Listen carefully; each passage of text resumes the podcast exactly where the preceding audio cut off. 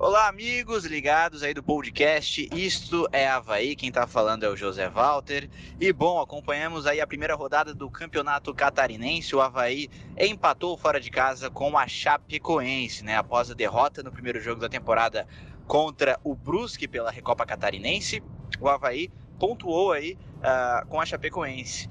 Fez um 0 a 0 um jogo bem fraco, um jogo bem difícil de se ver, né? E a gente pôde ver ali ali alguns lampejos de alguns jogadores, mas no geral a gente viu muita pouca qualidade, né? Ali a gente viu alguns lances é, na parte do Havaí pelo Valdívia, fazendo alguns, algumas jogadas boas, até chegou quase a fazer um gol no chute de fora da área, mas a bola foi para fora. E algumas outras jogadas trabalhadas ali, mas sem muito sucesso. Já a Chapecoense arriscou bastante com o atacante Ari Moura, né, que veio do Brasil de Pelotas, que pertence ao Metropolitano. Ele teve ali um bom desempenho ali e assustou ali a defesa do Havaí.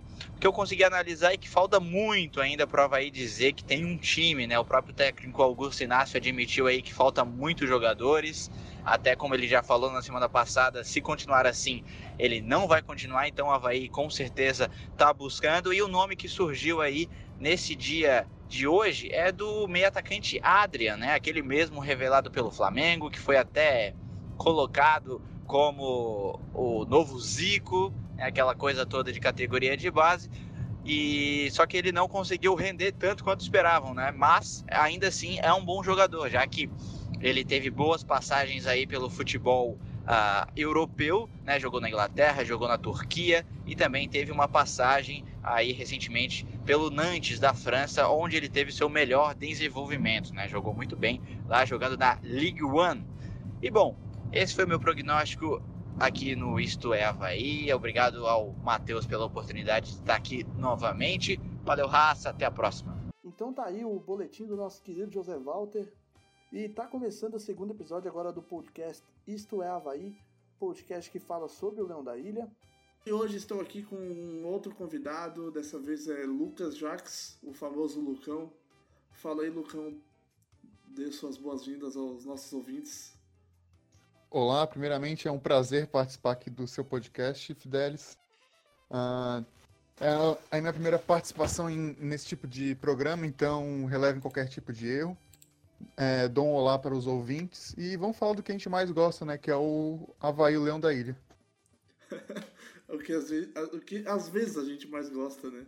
E às vezes também o que a gente mais odeia, né? É, infelizmente já perdi muitas noites pensando nesse time. Mas passa ano, entra ano e a gente continua acompanhando. É, isso aí. Às vezes.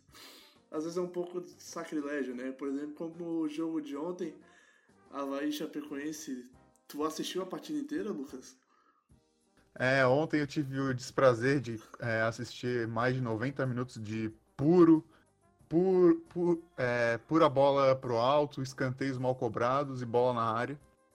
Eu posso garantir que foi um dos 10 piores jogos que eu assisti na minha vida. Não teve absolutamente nenhum lance de emoção.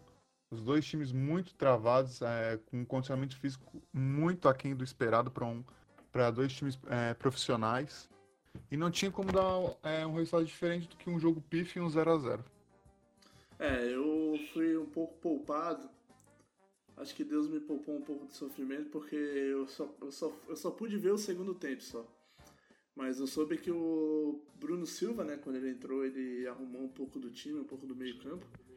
Ele entrou inclusive no lugar do Luan Pereira, que segundo o site do Ogol, que é um site que coleta informações, assim, algumas pequenas estatísticas sobre jogadores, seria a centésima partida oficial dele pelo Havaí ontem incluindo os é, Brasileirão de Aspirantes, Copa Santa Catarina e esses outros torneios que também são considerados profissionais, né? Se for contar só Série B, Série A e Catarinense, dava quase 100 jogos, mas não chegava a 100.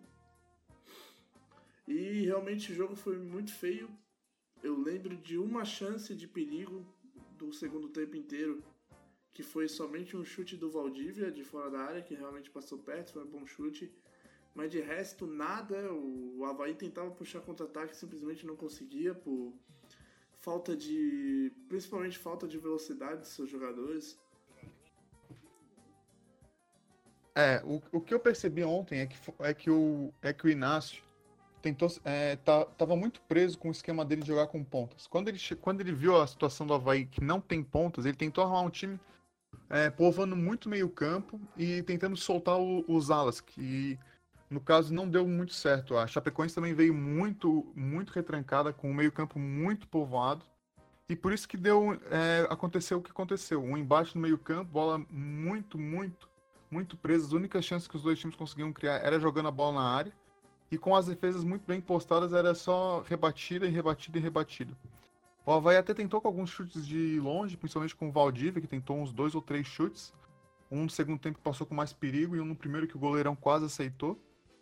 Mas de resto, o Havaí não criou absolutamente nada. A Chapecoense, por, por outro lado, é, teve uma gama de escanteios muito grande, e mas todos é, levando pouco ou quase nenhum perigo.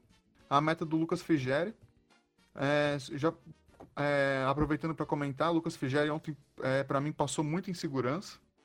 Uh, o Alan Ruschel, aquele mesmo que sobreviveu ao, ao acidente da Chapa em 2016, chutou uma bola quase no meio campo, a bola veio com uma certa força, mas ele deu uma espalmada para frente muito, muito estranha. Sorte que não tinha nenhum atacante da Chapa para aproveitar. E na minha opinião, ele também já tinha falhado contra o Brusque, principalmente no primeiro gol, que ele ficou mal posicionado. E parece que vai não querendo colocar pouca fé nele, mas acho que o Havaí ou vai ter que procurar outro, outro goleiro ou apostar no Gladson ou algum, algum menino da base. Realmente não gostei muito da, da atuação dele, assim como todos do, do Havaí, mas ele, particularmente, hum, foi mal na minha opinião. Outro, outro rapaz que eu queria destacar, que, é o, que tu acabou já citando, foi o menino Luan. Ele tá no Havaí já há um bom tempo, apareceu muito bem em 2017, principalmente naquele jogo contra o Atlético Mineiro, que foi, umas, foi um domingo 11 da manhã. Ele jogou realmente muito bem, muito bem mesmo. Quando eu saí da ressaca naquele, naquele jogo, eu pensei, o Havaí tem uma grande joia. Eu já era muito fã do irmão dele, o Renanzinho, mas quando eu vi o Luan naquele jogo, pensei, nossa, esse, como o Inácio diz, vai ser um craque mundial. É, mas não, não se concretizou. Ele já tem, como tu ressaltou, quase 100 jogos pelo Havaí nos profissionais. É, a torcida pega muito no pé dizendo que ele não tem muita chance, mas ele, na minha opinião, ele já teve muita chance de provar que tinha alguma coisa e não consegue. O Inácio no início da temporada encheu muito a bola dele e mesmo assim, os dois jogos que ele fez, muito abaixo da crítica. Na minha opinião, ele já teve muita chance no time principal. É, nunca consegue desenvolver um, um bom futebol. É, parece que ele se esconde do jogo e quando tenta alguma coisa diferente, sempre erra, sempre erra. É, você pode notar, todo jogo é bola pro lado, quando ele tenta um passe mais vertical, ele erra o passe. Não tem chegada, não tem chegada na área para finalizar. Não, não recompõe bem. O Genin, que é talvez um dos maiores críticos dele, que criticava quase que em todas as entrevistas, disse que ele não tinha pegado no treino, não recompunha de, de jeito nenhum era por muitas vezes fominha, individualista. E quando ele começou a falar isso, eu até, eu até fiquei um pouco assustado, porque como um menino jovem, talvez ele estivesse sendo um pouco duro, mas passado o tempo eu vejo que realmente é isso.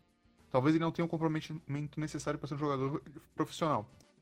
E agora surgiu essa notícia que talvez esteja de mudança para a Arábia, vai ganhar seus bons dólares lá. E eu fico até surpreso como é, como é fácil ser jogador de futebol, né? Porque o cara tem quase é, 100 partidas, não conseguiu uma, uma única boa partida por 90 minutos, só lampejos. E mesmo assim vai é. conseguir um bom contrato, provavelmente. E eu fico pensando, poxa, com meus 12 anos, talvez se eu tivesse assistindo um pouco mais, já poderia estar aposentado. é, cara, o Luanzinho é um caso meio complicado, né? Porque como tu falou, o, o, melhor ano dele no Havaí foi justamente o ano da estreia dele, que ele chegou com. Que nem o irmão, com 17 anos também, né? Isso. Com 17 anos também estreando numa Série A, num nível alto de competição. E deu essa esperança pro torcedor de que, pô, mais um guri da base aí saindo, que pode render uma grana boa, que pode ajudar bastante o time. E depois ele decaiu demais, né, cara? E é realmente isso que a gente vê nele. É, é um. Não sei se é preguiça, só preguiça, mas é uma timidez também. É um medo de. Parece. De, um medo de resolver, sabe? É, é exatamente. É complicado, cara. O Bru... E assim, cara. Ele tem 19 anos ainda. Ele é muito novo, cara. Ele vai fazer 20 anos agora em abril. Pra tu ver como que ele estreou cedo, né? Como ele tá desde cedo jogando pelo Havaí. Ele tá para completar 100 jogos, ou já completou, dependendo da, do ponto de vista de cada um aí, do que, que conta e que não conta.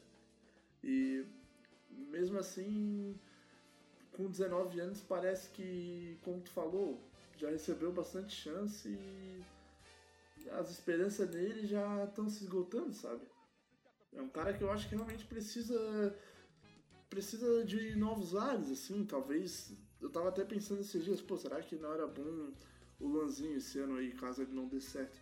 Pô, sei lá, emprestar ele para um time médio, assim, da Série B, onde ele possa realmente jogar sem essa pressão. Eu não sei se ele sente alguma pressão de estar aqui no Havaí por causa da história do irmão dele, porque botaram muita expectativa nele.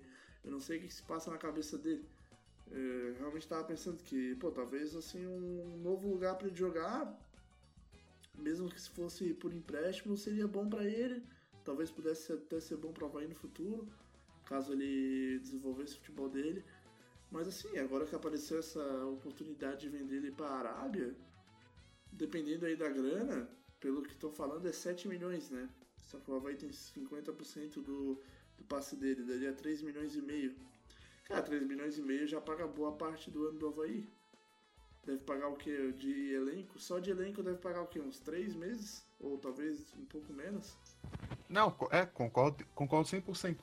É, o Geninho chegou a, a, dar uma entrevista para a CBN dizendo que se ele tivesse continuado no Havaí ano passado, ele emprestaria o Luan mais para um time de ponta. Ele até chegou a citar o Santos, mas eu não sei se é um pouco mais de conversa ou se realmente isso acontecer. Mas o que. É, talvez a sombra dele. Eu imagino eu com 19 anos tendo um irmão que se deu muito bem, morreu jovem e ficar com esse peso. Talvez realmente isso atrapalhe muito ele, psicológico. É, querendo ou não, ele é um menino de 19 anos, é muito difícil aguentar tamanha pressão. Mas eu lembro também que, por exemplo, Getúlio. Getúlio é, deve ter um, um, ou dois anos a mais que ele. Chegou, vestiu a camisa, é, fez uma boa, uma boa Série B, foi muito útil. Conseguiu ser é, é, transferir, voltou agora para Havaí, mas já demonstrou muito mais do que o, o que o Luanzinho. E eu também, o Getúlio deixou a família para trás lá no Nordeste, veio aqui sozinho, morava no, no alojamento, querendo ou não, também é uma pressão muito forte. Mesmo assim se deu bem. Mas eu realmente acho que o, o Luanzinho precisava de um empréstimo. Mas não para um time meia boca, imaginemos assim que ele vá para um Cuiabá da vida. Eu não acho que ia ser muito bom para a carreira dele, porque lá ele ia sofrer uma pressão tão grande quanto aqui no Havaí, porque a Série B se concentra muito em força física, em posição no meio-campo, coisa que não é o forte dele. Pelo que, pelos poucos lampejos que ele deu, deu para ver que ele tem uma boa visão de jogo, apesar de não demonstrar isso há um bom tempo. É, mas, por exemplo, o empréstimo para o Santos, imaginemos ele jogando no Sub-23, talvez jogando umas duas ou três partidas numa Série A pelo Santos e, e evoluir muito a carreira dele.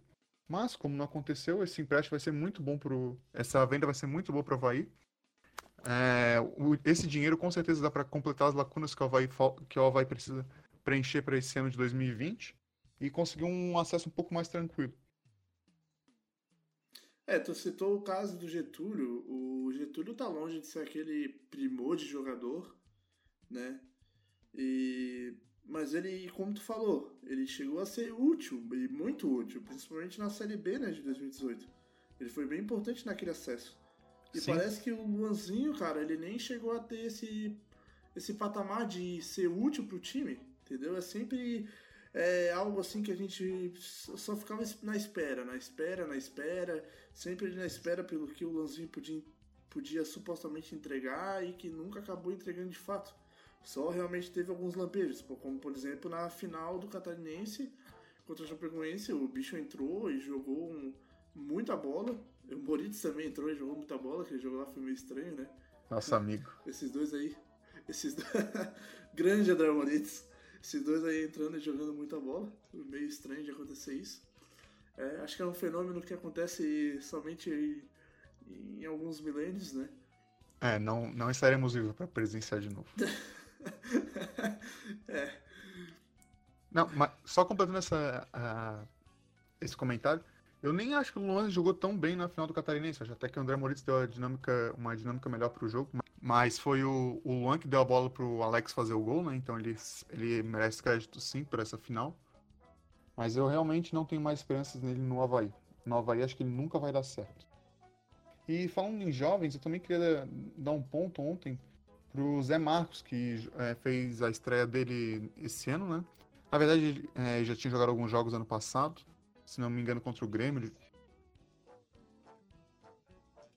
É, então, é, é, ele fez a estreia dele contra o, o, Grêmio, foi muito mal. Ontem também foi relativamente mal. É, mas eu vejo a impaciência da torcida muito grande. Eu vejo em alguns grupos o pessoal já pedindo para demitir ou demitir quem contratou ele. Eu acho que ele. Eu acho que ele é um jovem, tem muito a crescer.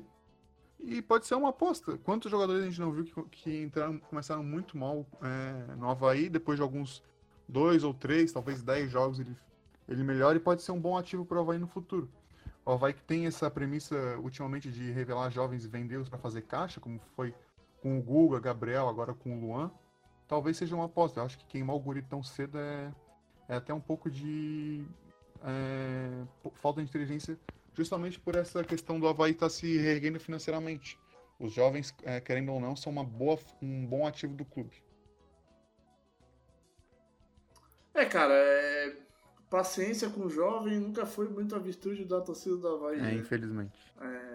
Eu até admiro, assim, o futebol inglês, acho muito legal, porque lá, cara, o, o guri da base que entra lá no jogo, qualquer coisa que ele faz, cara, passe pro lado, qualquer jogada é, vertical que ele faça, a torcida já aplaude um monte, já apoia um monte o guri. E aqui não, cara, aqui o cara já é cobrado como se fosse um veterano ou um jogador de 27 anos que tivesse no elenco como um dos principais jogadores, e não é assim, entendeu, cara? Eu acho que tu pode até falar, ah, fulano ali jogou mal. Mas, porra, já açoitar o moleque assim desse jeito é, é realmente não ajuda em nada, cara. Só prejudica mesmo. Eu acho que com um guri novo assim tem que tomar muito cuidado, cara. É... Até porque muita coisa muda. A gente lembra do, do Pablo, por exemplo. Pô, o Pablo em 2013, o zagueiro Pablo, né? Porra, é um cara que eu odiava, assim, como jogador. Achava ele muito ele ruim, cara, Muito ruim mesmo. É. é, achava ele muito fraco, cara. E até no início de 2014, ele teve lá uma chance. É, não lembro contra quem que foi o jogo, cara. Que ele fez uma falha bizonha, não lembro se foi Concórdia. É, Atlético de Miranda. Foi Concórdia, é, é, Concórdia Atlético de Miranda. Lembro, lembro bem que a bola. Cara, era incrível, a bola queimava no pé dele. Não, tu não conseguia dar a bola. Até o, o Geninho, na época, dizia que o Pablo era um excelente zagueiro. Pena que com a bola no pé ele não conseguia jogar. Tanto é que é, os zagueiros evitavam tocar a bola para ele, era sempre jogada vertical para não pra bola não chegar nele. Eu não lembro direito como é que foi essa jogada, mas acho que a bola veio quicando assim, ele deu uma furada. É, isso. Eu sei que nesse lance, é, nesse lance inclusive saiu o gol do do Concórdia ou Atlético de Birama ou seja lá qual for o time. E o Havaí acabou perdendo essa partida. E assim, cara, depois o Pablo acabou recebendo mais algumas chances e se tornou um puta zagueiro a nível mundial. Ele sim, né? Ele sim se tornou o tal. Não vou dizer craque, mas ele se tornou um relevante, nível relevante. mundial. Porra, foi. É, relevante a nível mundial. Foi muito bem, inclusive, no Corinthians. Depois voltou lá pra França, não acompanhei mais ele. E, pô, o cara foi importante pra caramba no Havaí depois. Então, cara, com um jogador que é jovem, que não é muito novo, tu tem que ter. Pode sim falar que ah, tal cara não tá indo bem, ou até falar que o cara é ruim, mas tem que ter assim um, uma, uma, um outro tratamento visando de que o cara ainda pode melhorar. E. Cara, futebol assim é, é, não é tão simples quanto a gente pensa, sabe? Muitos fatores podem influenciar no, na performance sim, de um atleta, sim. entendeu? Às vezes é alguma questão psicológica, é, algum desconforto em estar tá jogando em tal posição ou naquele clube, ou então às vezes é só questão de momento. Uma pressão maior que o, que o jogador sofre, às vezes ele fica marcado, não consegue jogar, pode até, até mesmo o esquema do treinador. É, são muitas nuances que podem fazer um jogador se dar bem num clube ou não. Claro, o, o, o fator mais importante é o talento dele, mas tudo isso pode é, atrapalhar o desenvolvimento do mesmo.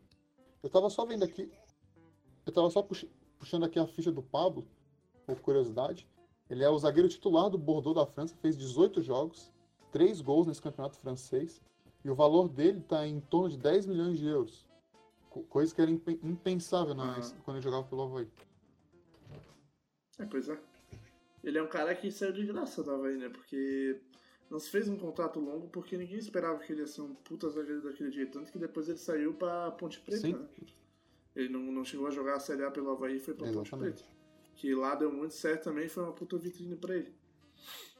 E voltando a falar sobre o assunto dos jovens, é que, assim, cara, tem, tem jogador que realmente é, o psicológico não, não, não abala, o cara tá, é muito, consegue ser muito frio, assim, e tá pouco se fudendo pro resto e realmente vai lá, joga bola, já era, e, mas tem jogador que sente mais, cara, é normal, os caras são, os caras são humanos, tá ligado?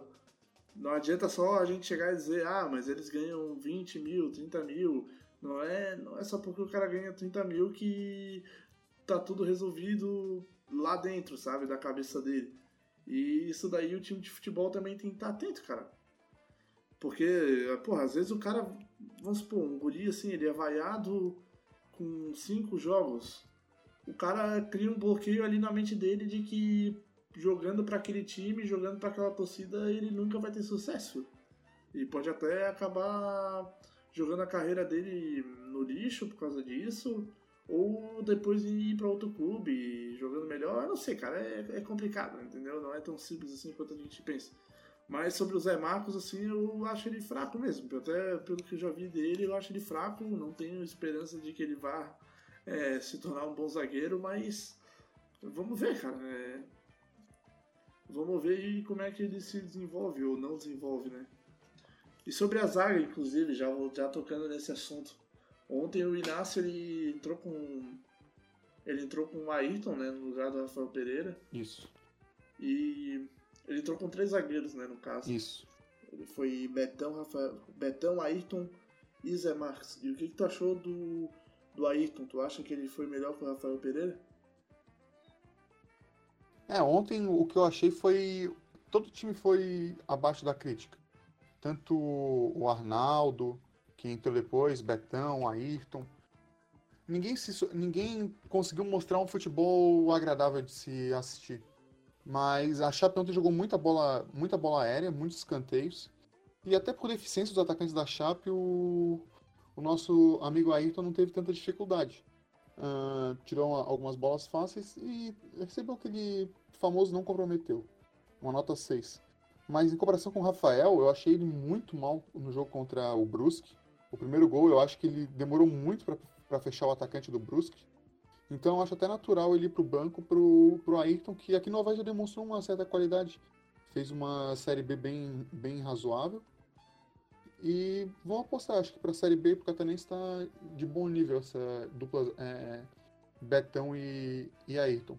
O que, não, o que eu não gostei realmente foi a presença dos três zagueiros. No segundo tempo, praticamente o, o Betão jogou de lateral pro Capa subir mais. O Capa também muito mal, muito mal mesmo.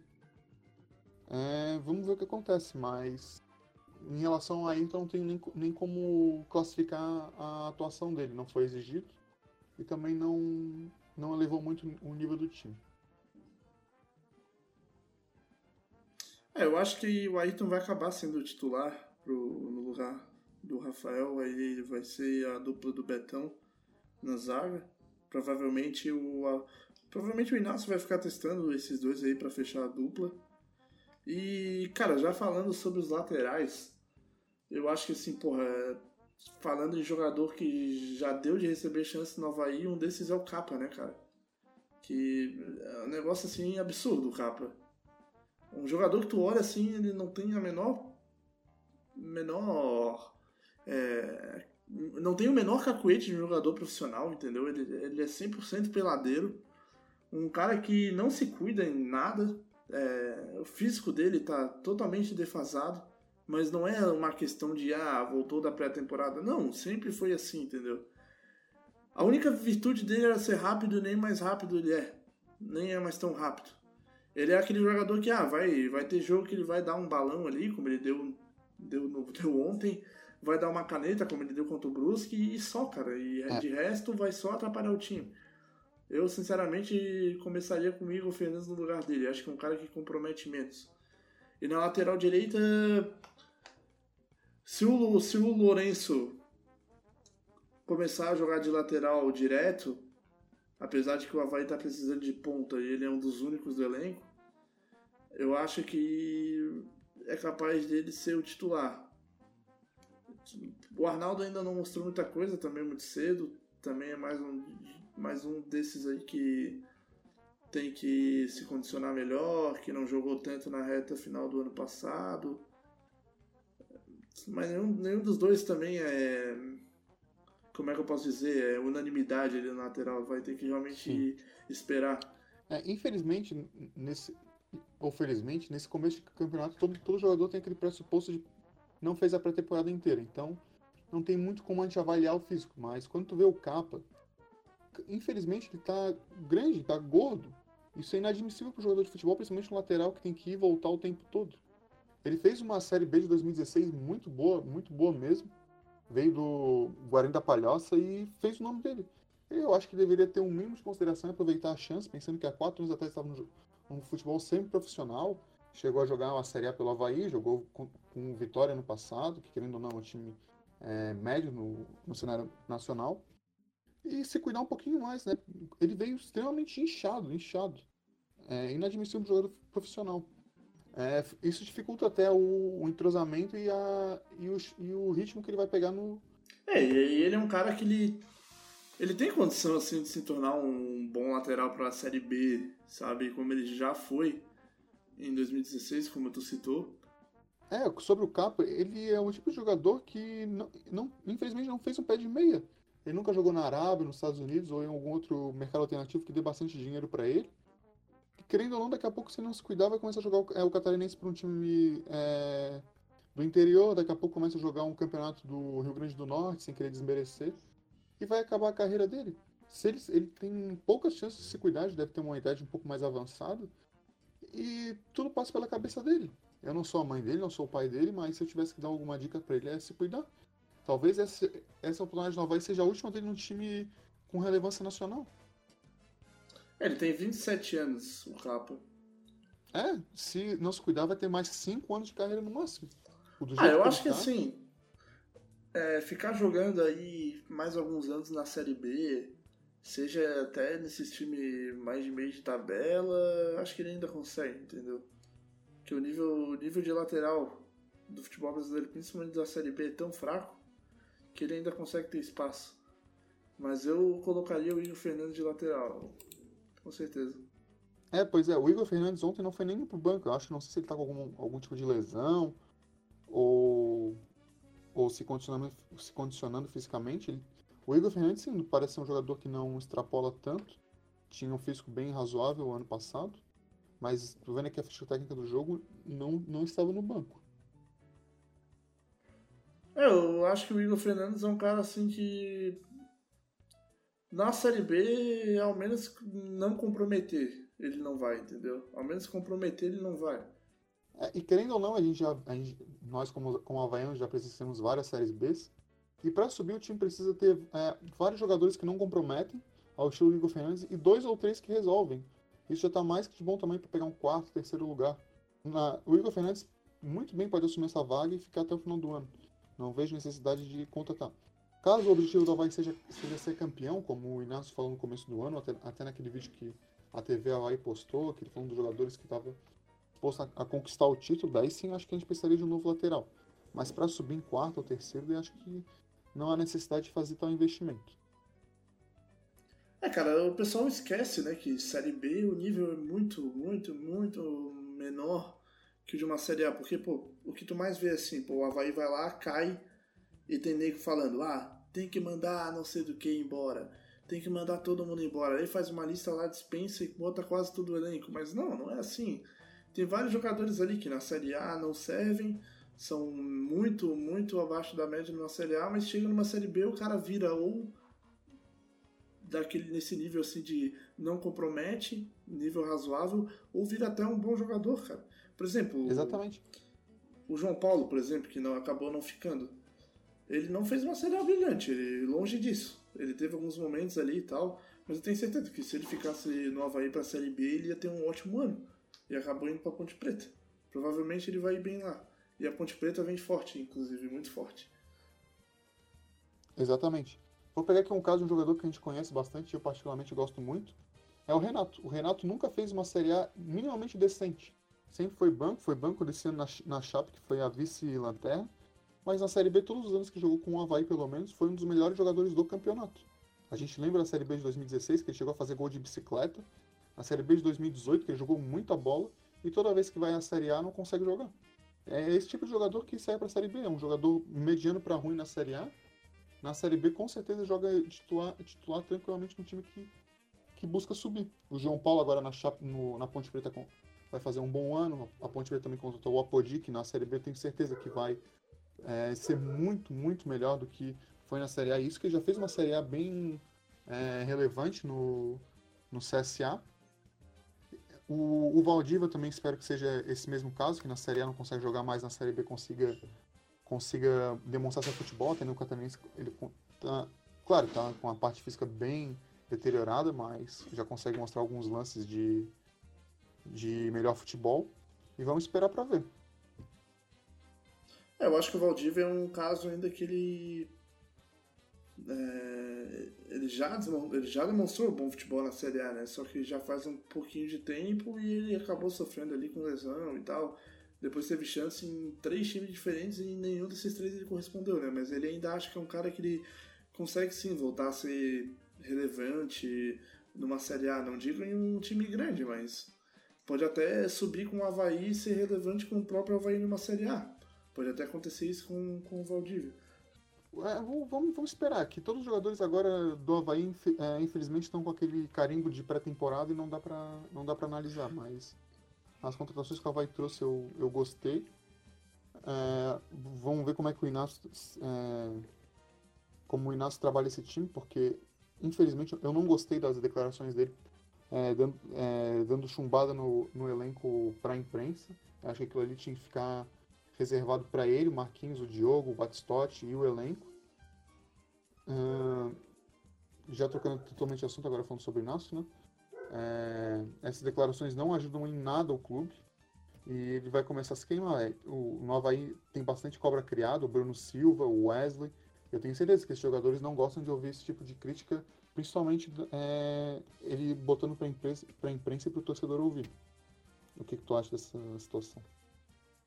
Cara, eu acho que o Inácio ele tá falando isso meio que tentando. Não sei se é proteger o cargo dele. Talvez sim. Porque ele, ele já percebeu que aqui no Brasil não se tem paciência com trabalho de técnico, que em muito pouco tempo já começa a fazer.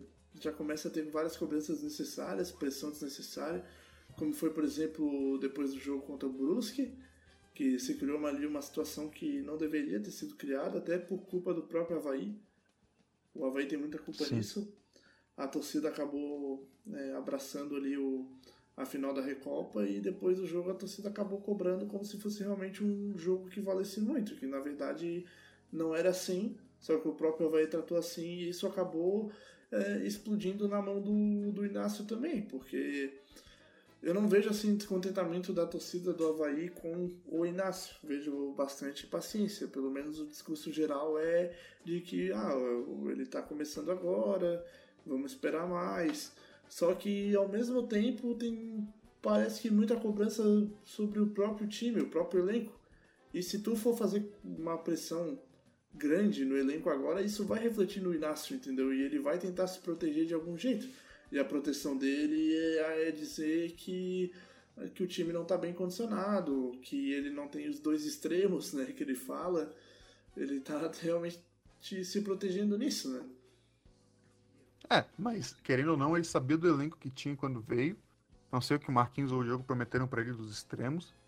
Mas, pô, eu, eu sinceramente, eu odeio treinador que fica preso a um elenco e dá a desculpa de que não tem jogador para jogar nesse, no esquema de jogo. É, a gente vê, por exemplo, o Emerson Maria, quando ele veio para Havaí em 2012, por exemplo, o elenco era extremamente limitado, ele conseguiu fazer dentro daquele elenco um time que jogasse. Mesma coisa, por exemplo, o Claudinei Oliveira, em 2017, 2016, o, o elenco era limitado é, de tal forma que ninguém nunca pensa, pensaria num, num acesso, e ele com os jogadores montou um elenco para jogar, jogar da forma que os jogadores propunham dentro da condição de trabalho. É, uma coisa é ele falar da pré-temporada, que realmente não foi feita, se proteger se proteger não, né? É, é fato que o Havaí não, não tinha nível para jogar contra o Brusque em termos de condicionamento físico. Mas ele querer falar que com, com esses jogadores não dá para jogar, com assim ele vai embora, eu acho que é muito fácil para ele. É, um treinador qualificado consegue jogar com fazer um time jogar da maneira com que ele com que ele tem, não com, com é, fazer o, o time jogar de acordo com as peças do time, não com a cabeça dele. É, esse negócio dele de falar que se não chegar a tal peça, ele vai embora. É, é, eu não sei por que, que ele tá falando isso. Talvez. Talvez tem que, tem que sentar com ele e falar que, olha, não precisa disso, é só o começo do catarinense. É, ninguém vai morrer se esse catarinense não for ganho pelo Havaí. Vamos ter um pouco mais de paciência. Ele é, deu uma entrevista assim pro jornal A Bola, né, de Portugal, inclusive, né? Sim. É, esse é o, é o, é o melhor dos mundos, né? Se a gente não cobrasse, mas tenho certeza que só vai perder o clássico no dia 2 contra o Figueirense. Pode ter certeza que até Marquinhos, Diogo, Batistotti vão, vão repensar a escolha do, do, do Inácio. A torcida mesmo não vai ter paciência com ele. E querendo ou não, ele vai ter que relevar. Ele não pode pensar que a torcida não vai cobrar, porque vai cobrar.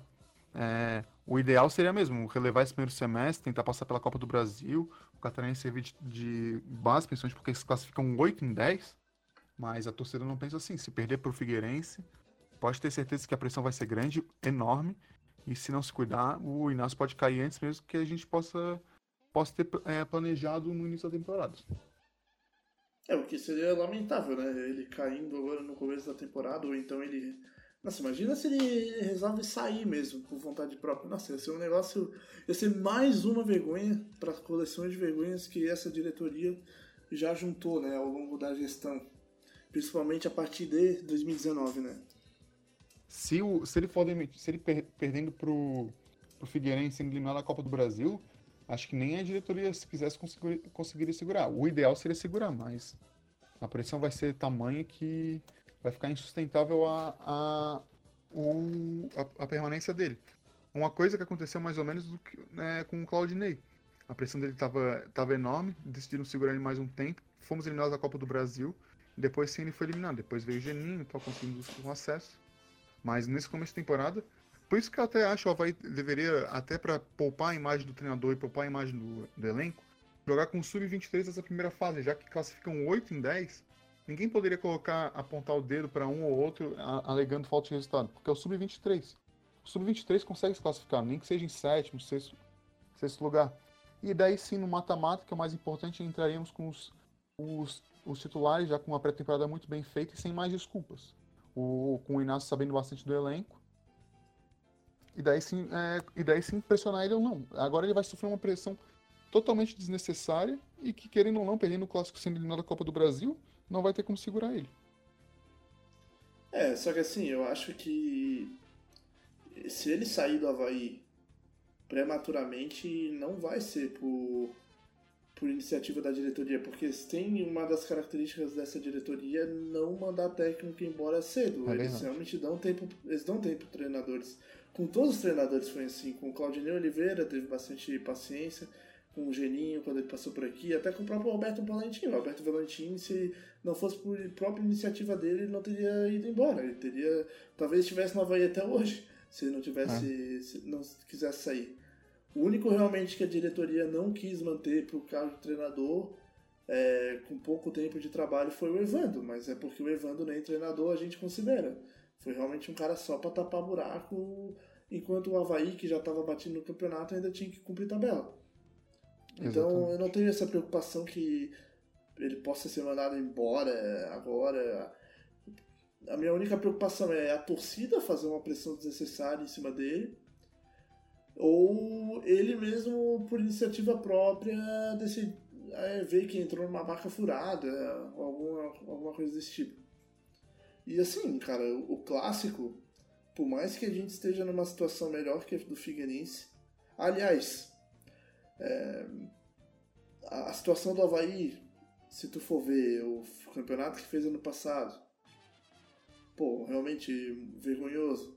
O Havaí ainda é o time que em Santa Catarina tá melhor, cara. É o time que tu mais vê. É, é o time que. É o, é o time de Santa Catarina, principalmente se tu comparar com os grandes, tá? É o time que tu mais vê perspectiva pro futuro. Se tu comparar com o Criciúma.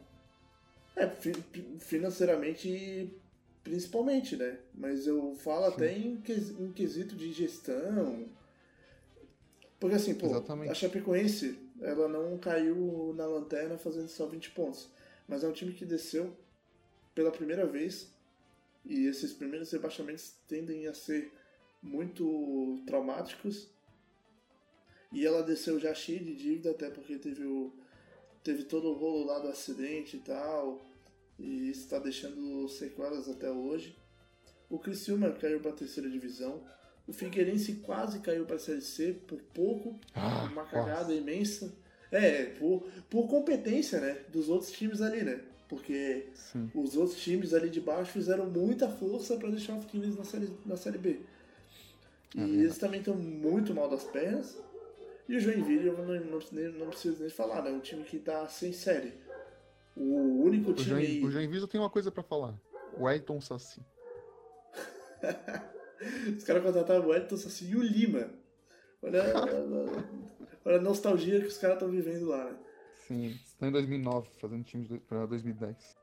É, então, mesmo o Havaí tá num, estando numa bronca gigante com a, com a torcida, né? A torcida estando numa bronca gigante com o time, ainda é desses grandes aí de Santa Catarina com as melhor, melhores perspectivas, cara. Então a gente está mal, mas nem tanto, cara tu ainda, pô, tu ainda sabe que o Havaí vai entrar nessa Série B para disputar o acesso e talvez um título. Vamos, vamos supor que as contratações deem muito certas. Pô, eu acho que dá, entendeu? Eu acho que dá. Eu acho que o Havaí tem que entrar nessa Série B querendo ser campeão. É, o Havaí tá fazendo um time realmente cascudo, com, com jogadores conhecidos nacionalmente, mas é, vamos ver o desenrolar, vamos ver esses ponteiros que o Havaí tá trazendo. Cara, e sobre o clássico também, é assim, é, por, mais que, por mais que a gente esteja com um time melhor que o Figueirense, pelo menos no papel, é um clássico, entendeu? Tudo pode acontecer, cara. Então, a, a derrota, ela é possível. E, inclusive, a eliminação pro Ferroviário pode ser possível, entendeu? Os caras montaram um bom time, estão com um bom investimento lá. O Rodrigão quase chegou aí para lá, inclusive. Né? Então são duas coisas, é, derrota no Clássico e eliminação na Copa do Brasil, que são até possíveis de acontecer e não seriam absurdos, apesar de que eu acho que não acontece. As duas eu acho que não acontece, cara. Eu acho mais fácil acontecer a eliminação pelo, pro Ferroviário do que uma derrota no Clássico, inclusive. E ontem o Marquinhos deu uma entrevista pro Cadu Reis da CBN após o jogo, ele falou sobre a, a possível venda do Lãozinho, disse que isso daí está na mão do presidente, porque envolve valores, parte, parte de direitos federativos e direitos econômicos, né, no, no caso, que o Havaí tem somente 50%, o resto está ali dividido entre empresário e, e grupos.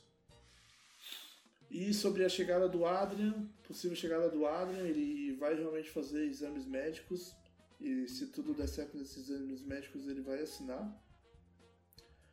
E é um cara que está vindo mais numa oportunidade de mercado. Acho que o, Diego, eu acho que o Diogo e o Marquinhos eles não chegaram e pesquisaram jogadores e chegaram no nome do Adrian. Eu acho que foi realmente oferecido, foi uma oportunidade.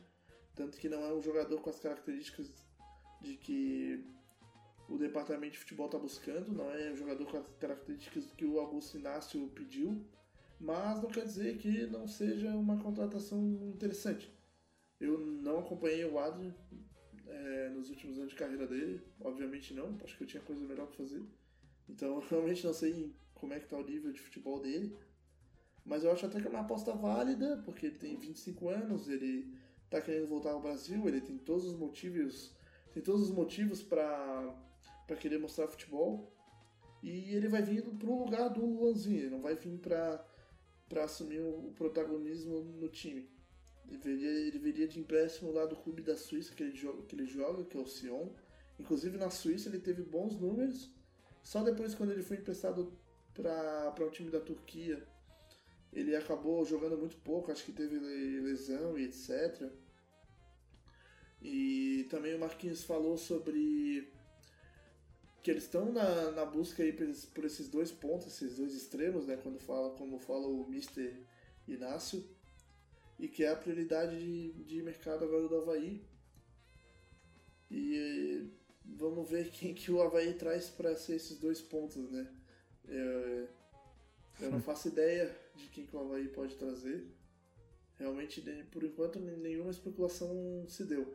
E uma notícia de agora é que o Juventude tá tentando fechar com o Hernan Barcos, que foi um jogador que o Havaí tentou. Aí não sei agora se o Havaí ainda vai tentar ir de novo, porque pô, se o cara aceita ir pro Juventude, acho que aceita ir pro Havaí também, né?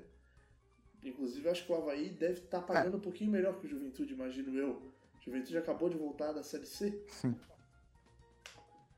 É, eu sobre o Adrian, eu vou discordar um pouco de ti. Sempre quando eu vejo essa palavra oportunidade de mercado, eu lembro de um, uma, uma figura que passou por aqui no passado que se chama GG. É, veio como oportunidade de mercado. No final a gente viu que foi um peso morto, ficou no banco, fez um gol de falta, totalmente inútil na, na, na Série A. E eu não vejo muito com bons olhos essa contratação do Adrian. Nunca demonstrou um bom futebol, sempre teve muita mídia, muito espaço para jogar e nunca conseguiu demonstrar é, nada relevante, pelo menos aqui no Brasil. É, como como tu até mencionou, ele pode ter tido bons números ali na Suíça, no Suição, mas não sei como ele vai se comportar aqui no futebol brasileiro, principalmente jogando uma Série B. Ele sempre se diz como um jogador mais técnico. A gente sabe que na Série B, é, se não tiver bons jogadores ao seu lado, a técnica desaparece. E contra o Barcos eu também não vejo muito é, muito futebol nele, já está bem, bem velho. A última passagem dele do Cruzeiro também não foi muito boa. Mas vamos ver, se vier com. O, o barco, sim, se vier com um preço. com um salário baixo, tudo bem, mas o, o Adrian não vejo com uma mínima. Com nenhum, nenhum dos bons. boas características para jogar a Série B. Mas vamos ver, vamos, é, é esperar para ver, né? Infelizmente o, o, o Havaí não é, não é um Flamengo que pode escolher a D do jogador. Vamos ver, vamos ver o desenrolar dessa história. É, cara, eu, eu, realmente eu não sei que nível, qual o nível de, do futebol do Adrian. Realmente eu não sei. E é mais uma aposta, né? Na verdade, como tu falou que o Havaí não é o Flamengo, é, praticamente toda a contratação que o Havaí faz é uma aposta, cara. O, o Havaí não tem como trazer. É, raramente, né? O Havaí traz caras que vêm de certeza já de dar certo. Ah, sim. Não, isso com certeza. Mas, por exemplo, o Valdiva também é uma aposta, mas é uma aposta com sim, uma sim, margem sim, de erro muito, muito, muito menor. Todas as... Bruno Silva é uma aposta também, com uma margem de erro menor também. Claro. É. O Adrian eu vejo com um, chute, um chute no escuro. Um chute no escuro, é. O, é, pode ser. o empresário veio, ofereceu, o Havaí disse, ah, vem. E querendo não trazer jogador, supomos que ele venha ganhar uns 20 mil reais, 25 mil reais. Pra ficar no banco, e querendo um jogador tem ego. Daqui a pouco fica 3, 4 jogos sem jogar, começa a fazer motim contra um treinador. E isso pode acarretar num outro jogador ficando mal relacionado com o técnico ou qualquer outra, outro tipo de situação. É, eu não traria o Adrian, mas agora que está praticamente fechado, vamos, vamos torcer para que dê certo. É, pode até ser. É... Assim, realmente tem apostas que tem muito mais chance de dar, de dar certo e outras que tem muito mais chance de dar errado. Isso daí realmente concordo muito contigo. É, em relação a essa porcentagem de qual a chance de dar certo, qual a chance de dar errado o Adrian, eu realmente eu não faço ideia, cara. Eu não, realmente não faço ideia nenhuma. e bom, é, o podcast foi isso. Melhor a gente já encerrar por aqui, já deu um tempo razoável aí de episódio. Queria agradecer aí ao Lucão pela participação.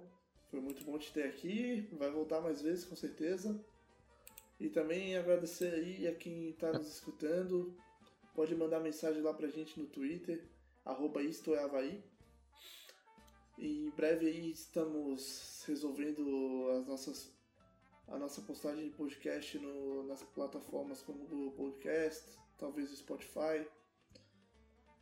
E Lucão, dá a tua palavra final aí. Bom, primeiramente agradeço o amigo Fidelis pelo convite. Foi muito, muito divertido participar desse programa, minha primeira participação. Peço até paciência com alguns vícios de linguagem que eu possa ter é, passado aqui no programa. É, espero voltar mais vezes e vamos torcer para o Havaí é, entrar no rumo certo essa temporada e concluir os objetivos que o clube tanto almeja. Esse daí que tu falou de vício de linguagem é até interessante tu depois se escutar. Porque depois que eu escutei o meu primeiro episódio, eu pensei, nossa, cara, é impressionante como eu falo é e também como eu repito acho que, acho que. é até engraçado, né? Mas. Bom, isso aqui é um. A, a proposta aqui do podcast é ser um papo mega informal sobre o Havaí, um papo de torcedor para torcedor e a minha intenção é realmente abrir espaço para o torcedor vir aqui falar e bater um papo comigo. É, inclusive, quem quiser participar, cara, é só mandar mensagem pedindo para participar que eu posso sim ver se dá, entendeu? E muito obrigado aí por quem está acompanhando a gente. Podem mandar reclamação, elogio, crítica. Estamos aceitando qualquer comentário aí. E é isso aí, muito obrigado. Vamos, Leão, para cima deles. Falou. Falou.